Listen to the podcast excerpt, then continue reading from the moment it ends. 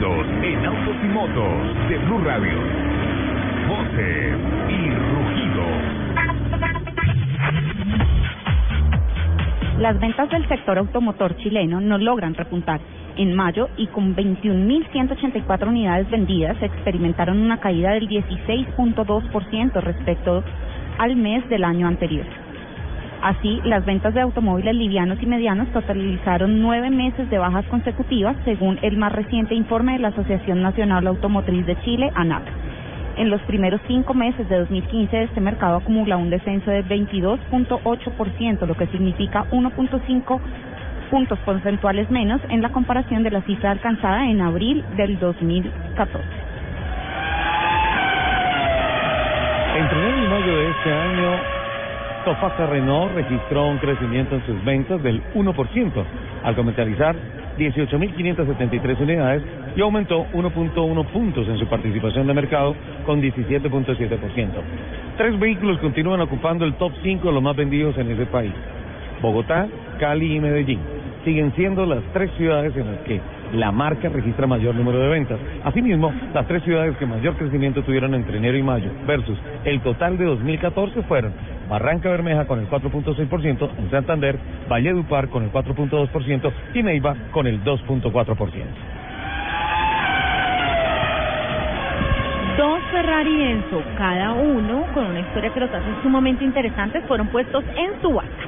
El primero de ellos es el que perteneció al Papa Juan Pablo II, que es un carro eh, que estuvo bajo el registro número 400, el último de la edición especial. Fue donado por Ferrari a su santidad, está en perfectas condiciones y solo tiene 180 kilómetros recorridos. Jamás fue conducido por el Papa. Y el otro es del campeón mundial de boxeo Floyd Mayweather, con un precio de salida de 3.3 millones de euros.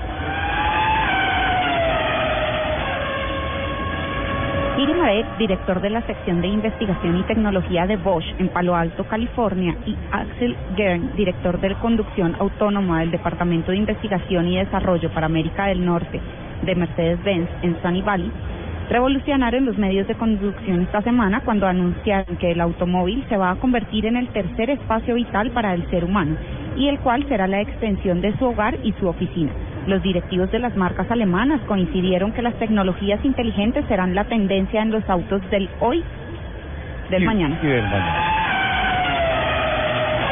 Oslo, capital de Noruega, ha sido distinguida como un referente mundial de movilidad cero emisiones.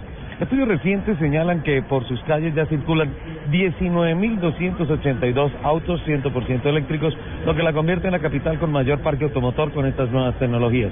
El éxito de los vehículos eléctricos en el mercado noruego se debe a diferentes iniciativas implementadas en el país, tales como estacionamiento gratuito en espacios públicos, recarga sin costo en estaciones públicas, acceso libre a carriles especiales para autobuses, para autobuses, pase gratuito en los peajes y financiamiento público para la instalación de cargadores, entre otras.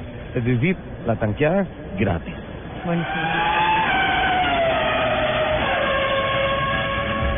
El expedicionario venezolano Ruin Méndez estableció un récord mundial cuando llegó esta semana a Ushuaia en solitario, después de haber manejado su vehículo de expedición poco más de 35 mil kilómetros por 17 países en lo que es su travesía internacional número 17 llamada de polo a polo. Méndez partió de Dead Horse, Alaska, con temperaturas de menos de 24 grados centígrados y llegó a la Patagonia en 81 días. Son las 11 de la mañana, 35 minutos. Los invitamos para que sigan con toda la programación de autos y motos aquí en Blue.